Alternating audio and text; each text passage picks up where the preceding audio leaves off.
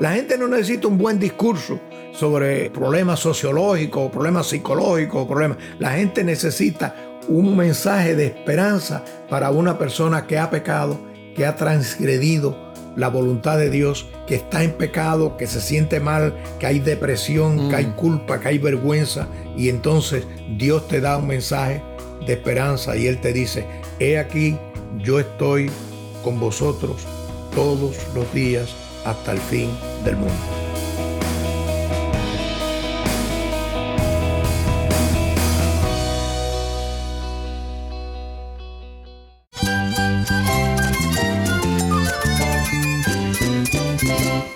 Cristo es la esperanza. Cristo es mi Señor y mi Salvador. Cristo ha transformado mi vida. Cristo es la viña. Separado de Él, nada puedes hacer. Cristo es el camino, la verdad y la vida. Jesús es mi todo. El único descanso, la única paz verdadera es con Jesucristo. Estás escuchando el faro de redención. Cristo desde toda la Biblia, para toda Cuba y para todo el mundo.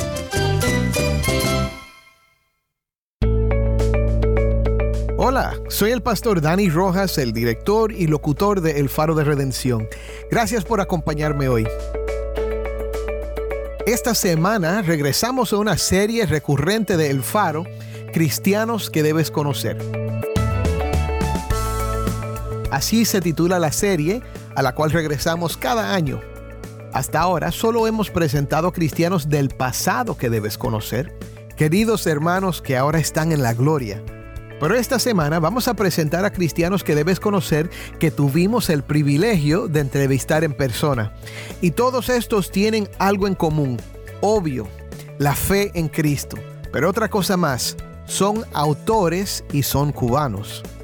Hoy compartimos una entrevista con Salvador Negrín. Salvador actualmente está jubilado, pero ha servido como pastor, teoterapeuta, psicólogo clínico y profesor en el Seminario Teológico de Nueva Orleans en el sur de la Florida. Tuve el honor de entrevistar a Salvador Negrín en su casa en Miami y también es autor de varios libros, entre ellos Yo sí puedo y llegaré y Las emociones acusativas de culpa y vergüenza.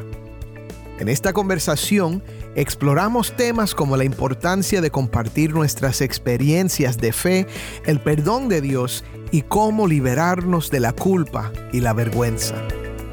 Ya Dios me perdonó, pero ahora yo tengo un sentimiento de culpa y de vergüenza que me hace vivir infeliz. Y la bendición que yo tengo en mi mano, vamos a decir que yo tengo en mi cartera, que yo tengo en mi bolso, que yo tengo conmigo, eso no lo estoy usando. Mm. Espero que disfrutes de esta inspiradora conversación. Quédate conmigo para ver a Cristo obrando en su pueblo.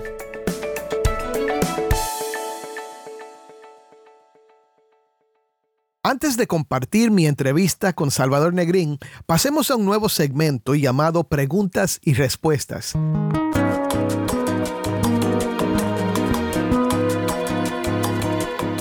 Si nos sigues en las redes sociales, ya sabrás que hemos estado invitándote a enviar preguntas sobre la Biblia, la vida cristiana o la teología. Cada lunes vamos a responder una o dos preguntas. Puedes enviarlas a nuestras redes sociales, canal de Telegram o correo electrónico. Y ahora, sin más demora, vayamos a la pregunta de hoy.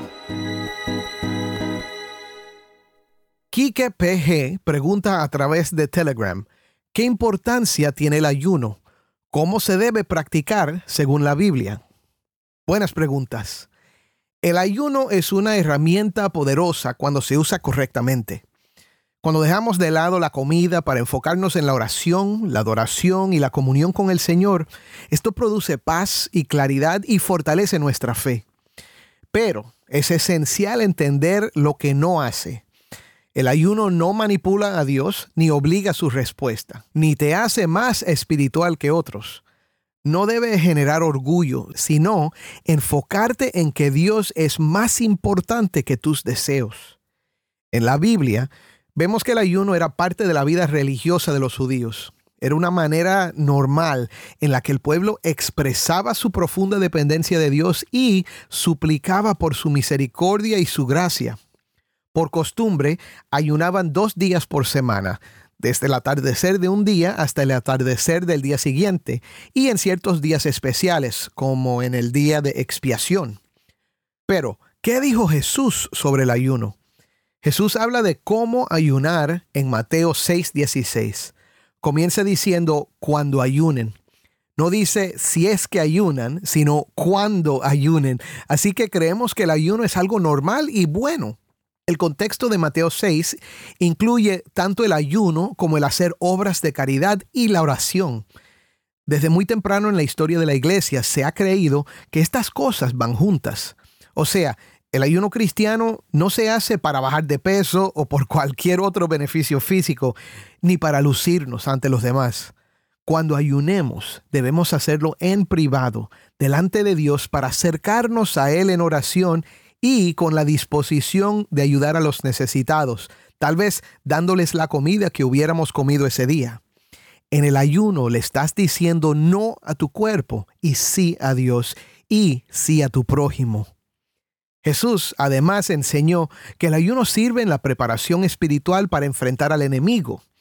Cuando los discípulos no pudieron echar fuera un demonio, el Señor les dijo que ese género de demonio solo salía con oración y qué más, ayuno. Él mismo ayunó antes de su tentación en el desierto.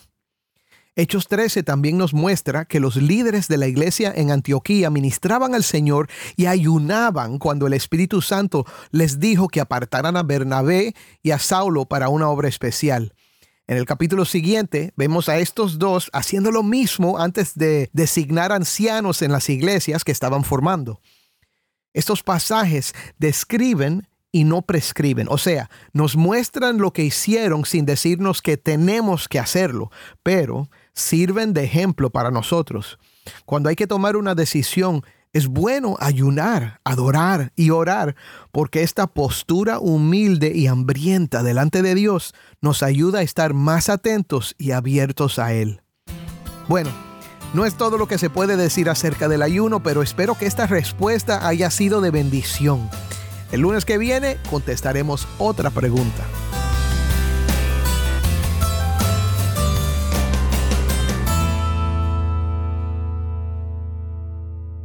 Ahora, vamos a nuestra entrevista con el pastor y autor cubano, Salvador Negrín. Soy el pastor Dani Rojas y esto es el faro de redención, Cristo desde toda la Biblia para toda Cuba y para todo el mundo. Bueno, hoy tengo conmigo al pastor y psicólogo Salvador Negrín. Es autor de varios libros. Entre ellos está Yo sí puedo y llegaré, culpa y vergüenza. También tiene un manual de herramientas para maestros y pastores y estos son solo algunos de los libros que ha escrito. Pero bienvenido al programa, pastor. Un placer. Pues vamos a comenzar con esta pregunta. ¿Qué es lo que te motivó a escribir libros? Bueno, cuando uno tiene algo en la vida, en las manos, en la experiencia diaria que uno considera que es útil, la tendencia del ser humano cristiano o no cristiano, pero si es cristiano mucho más, es la de compartirlo con otro. Mm. Y si yo tengo algo que a mí me ha sido de bendición, pues lo que yo quiero es decirle a otro lo que ha significado para mí. Y para cualquier cristiano, el estar en los caminos del Señor y vivir la vida cristiana es una bendición. Entonces, el mensaje que nosotros siempre tenemos, decirle, hey, tengo algo que decirte. Antes, y ahí le estoy diciendo lo que me pasaba, pero después, un día, conocí a Cristo y ahora las cosas cambiaron. Y entonces es lo que la Biblia llama, en una buena teología neotestamentaria, soy una nueva criatura. Mm. Aquel hombre murió y ahora hay un hombre nuevo, renovado por la sangre de Jesucristo, con nuevos planes, con nuevos proyectos, capacidad para perdonar, capacidad para amar, capacidad para emprender nuevas empresas, capacidad para vivir la vida no como un camino de derrota, sino un camino, como dice la Biblia, que el Señor nos lleva de triunfo en triunfo y de victoria en victoria. Amén, amén. Ah, pastor, ¿dónde estudió? Yo estudié en el Seminario Teológico de Cuba, en La Habana. Oh, ok, el, el seminario bautista. El seminario bautista, allá. Y después he sido profesor en el seminario acá en, en Miami. Y yo he sido siempre un pastor bien atareado. Yo creo que cada día uno tiene que aprender cosas nuevas. Y, y la razón de aprenderla es que uno aprende porque lo que yo aprendo lo quiero compartir Sí. con otro. La cosa buena, cuando uno se encuentra algo bueno, la gente sale corriendo a dar la noticia. Mira lo que encontré, mira lo que tengo. Y eso es lo que nosotros hacemos como cristianos. Sí. Tengo algo bueno, tengo algo que me hizo bien. La gente va a la iglesia el domingo, oye un sermón, le hizo bien, Dios lo tocó. Y ese mismo día, al otro día, habla con la gente y dice, oye, fui a la iglesia y el pastor predicó un mensaje que fue tremendo. Pudo haber sido el mejor sermón o no, pero a él le llegó, a él le habló, a él le tocó. Y eso es lo que Dios hace. Así que nosotros tenemos que ir por la vida dando el mensaje, porque tú no sabes lo que tú dices a cuánta gente le va a hacer bien. Amén, sí. Y eso es lo que te motivó a escribir. Escribir. Eso es lo que te ha motivado a predicar. Exacto. A todos, todos. Exacto. Sí, es que hemos recibido algo bueno de Dios. Exacto. ¿verdad? Y queremos que los demás conozcan y reciban lo que hemos recibido Sí, también. eh, escribir es como lo que dice el, el Señor.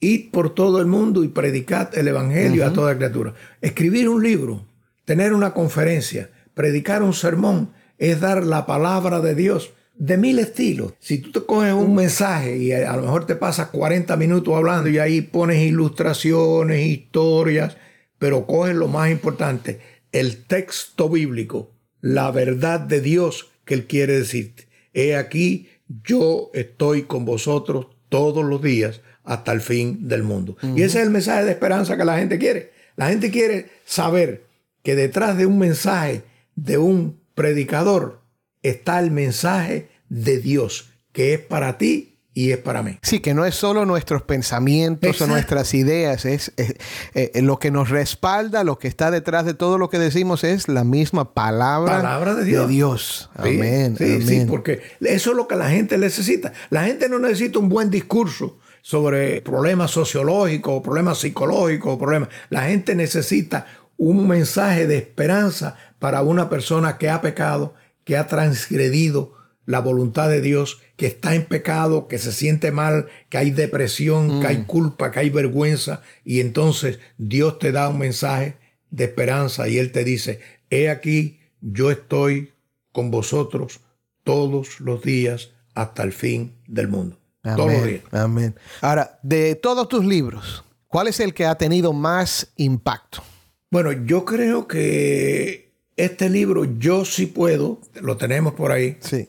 y otro que se llama Culpa y Vergüenza. Estos son probablemente los dos libros. Yo creo que fueron los dos primeros que yo escribí, porque yo he escrito otros muchos. Sí. Creo que el otro se llama Maestros y Pastores. Ese es un manual para pastores y maestros para ayudar.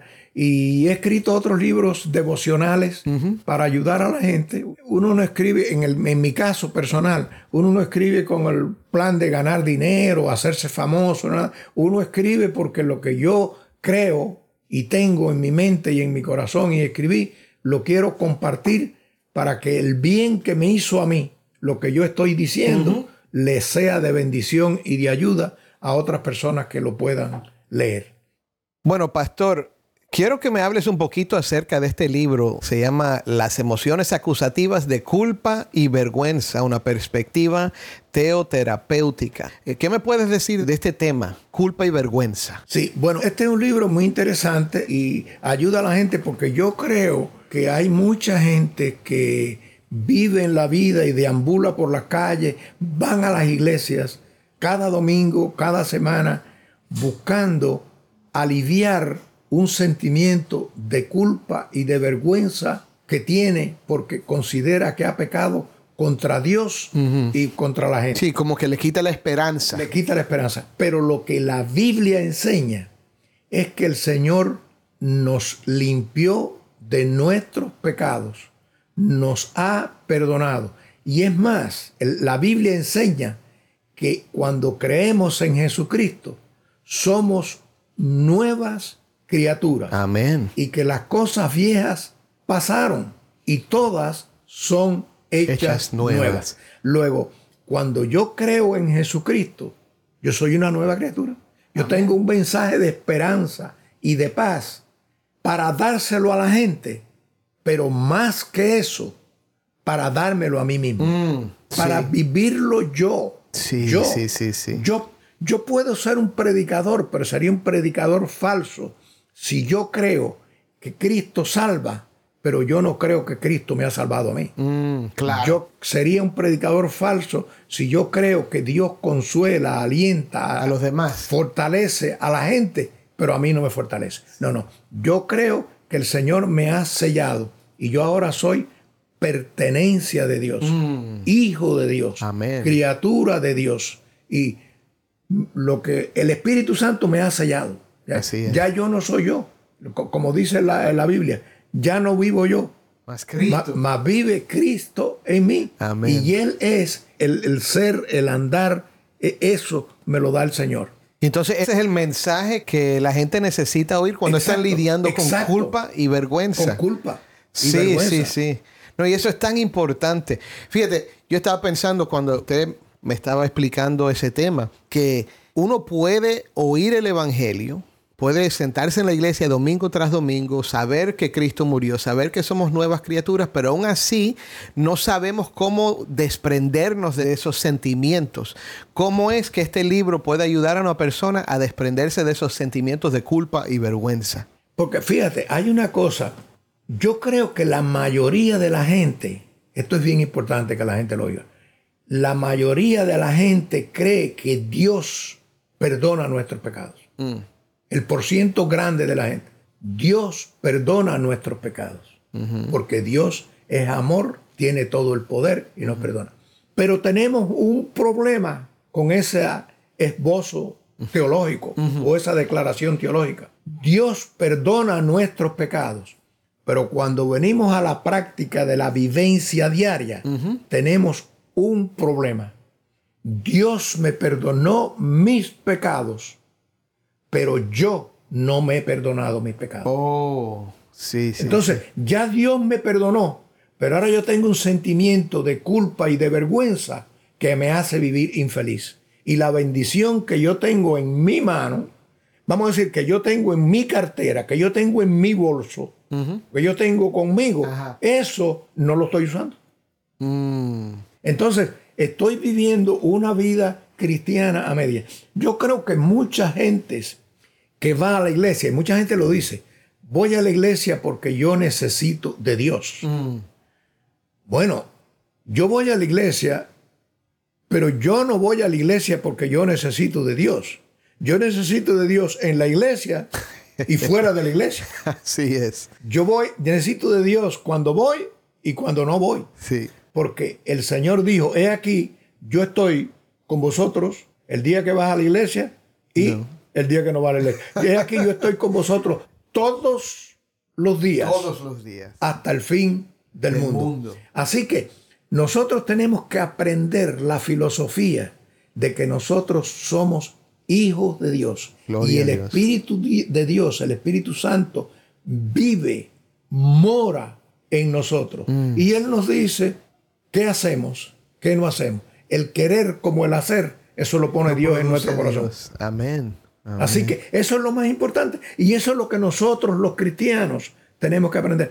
A la gente le hace bien ir a la iglesia. Y, y- y yo creo que- Claro. que, tenemos que ir a la iglesia. Yo, Sí. yo desde que era un muchacho, yo he estado yendo a la iglesia y todavía yo voy a mi iglesia y muchas veces predico. No, no predico todos los domingos porque ya estoy retirado, pero predico y doy un mensaje y doy una conferencia porque tengo un mensaje que dar. ¿Cuál es el mensaje que yo tengo que dar? Bueno, el mensaje que yo tengo que dar es lo que Dios ha hecho en mí. Y si Dios ha hecho un milagro y una obra en mí, el mensaje que yo tengo, que es verdadero también, es que Dios lo puede hacer en ti y en todas las personas que creen en Él. Amén. Amén. Ese, ese es el mensaje más importante. Amén. Pues, pastor, una última pregunta, porque ya se nos está acabando el tiempo. ¿Quién es Cristo para ti? Cristo es lo más importante, porque Él es mi Señor, mi Salvador, mi guía, mi consejero, el todo. mi compañero de viaje, como cuando los discípulos iban por el camino de Maús, que ellos iban hablando y murmurando y comentando y demás, y lo que ellos no sabían era que el Señor iba con ellos. Mm. Nosotros tenemos que caminar en la vida cristiana cuando vamos a la iglesia, cuando no vamos a la iglesia, cuando estamos en la casa, cuando peleamos con alguien, cuando nos disgustamos, cuando somos justos e injustos, fieles o infieles, el Señor está con vosotros. No aprobando siempre lo que nosotros Claro que hacemos, no. pero Él siendo testigo de lo que es nuestra vida. Y por eso cuando nos quejamos, nos lamentamos o nos sentimos tristes, el Señor dice, yo entiendo, déjame conversar contigo. Y aquí quizás ahí el Señor hace un recuento y nos Sí. trae a la memoria lo que pasó ayer y ahí uno aprende, lo que hice ayer no está bien. Creo que tengo que cambiar. Wow, así que para ti Cristo es todo eso y camina contigo. Como, como cuando Cristo iba caminando, los discípulos iban caminando y ellos no sabían No sabían. que en el camino de Maús ahí estaba. Amén. Y Cristo es para nosotros siempre un camino de Maús. Él va al lado nuestro. Nosotros podemos creerlo o no creerlo, verlo o no verlo. Pero ahí está. el Señor está ahí. Amén. Él, Amén. él está ahí. Y, y la bendición que tiene esto para mí es que el Señor está ahí y siempre que el Señor está a nuestro lado es para bendecirnos, guiarnos, perdonarnos y darnos una nueva visión y una nueva perspectiva para nuestra vida y para nuestros problemas. Amén. Pues, pastor, gracias por esta conversación, gracias por estar con nosotros. Vamos a terminar con una oración. Padre, yo te doy gracias por mi hermano, por el pastor Salvador Negrín. Gracias por sus años de, de servicio fiel a ti, Señor. Gracias porque lo has usado como pastor, como psicólogo, como autor, como esposo, como amigo y todo lo que él ha sido. Gracias por su vida, Señor. Y te doy gracias por todos los que nos están escuchando hoy, que han oído este importante mensaje, Señor, de la esperanza que tenemos en Cristo Jesús, el perdón de nuestros pecados, la vida eterna y tu presencia constante con nosotros. Gracias, Señor, en el nombre de Cristo. Amén. Amén, Señor.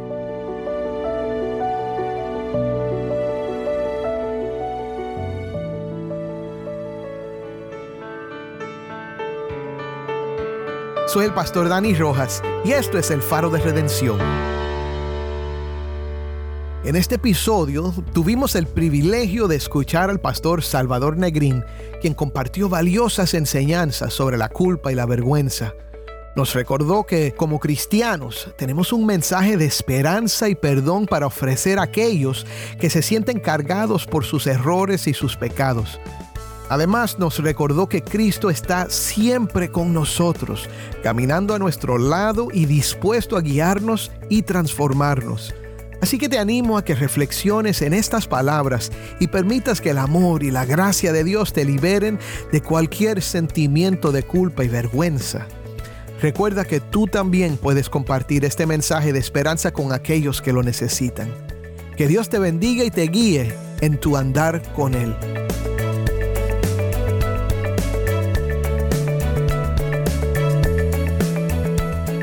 Si nos escuchas fuera de Cuba, dinos en qué emisora y a qué horas nos sintonizas. Contáctanos por correo electrónico a ministerio arroba el faro de redención.org. De nuevo, ministerio arroba el faro de redención.org. Y no olvides seguirnos en Facebook, Instagram y Twitter y busca nuestro canal en Telegram. También puedes escribirnos por WhatsApp al 1-909-237-8762. 1-909-237-8762. Antes de despedirnos, quiero compartir una oportunidad especial contigo. El faro de redención provee más que palabras. Brilla la luz de esperanza para el pueblo cubano con el poder del Evangelio. Al apoyarnos, estás desempeñando un papel crucial en llevar el mensaje de salvación a quienes necesitan el Evangelio. Tu colaboración nos permite llegar a más oídos, tocando vidas y teniendo un impacto duradero en una nación necesitada.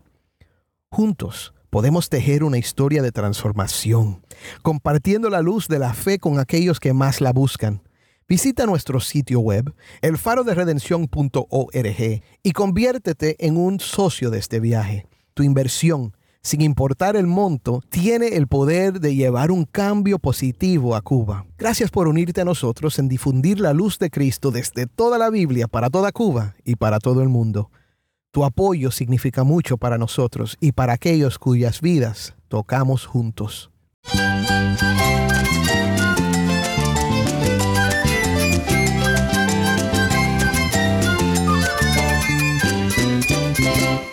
Soy el pastor Dani Rojas.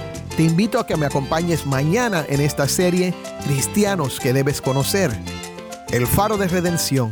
Cristo desde toda la Biblia para toda Cuba y para todo el mundo.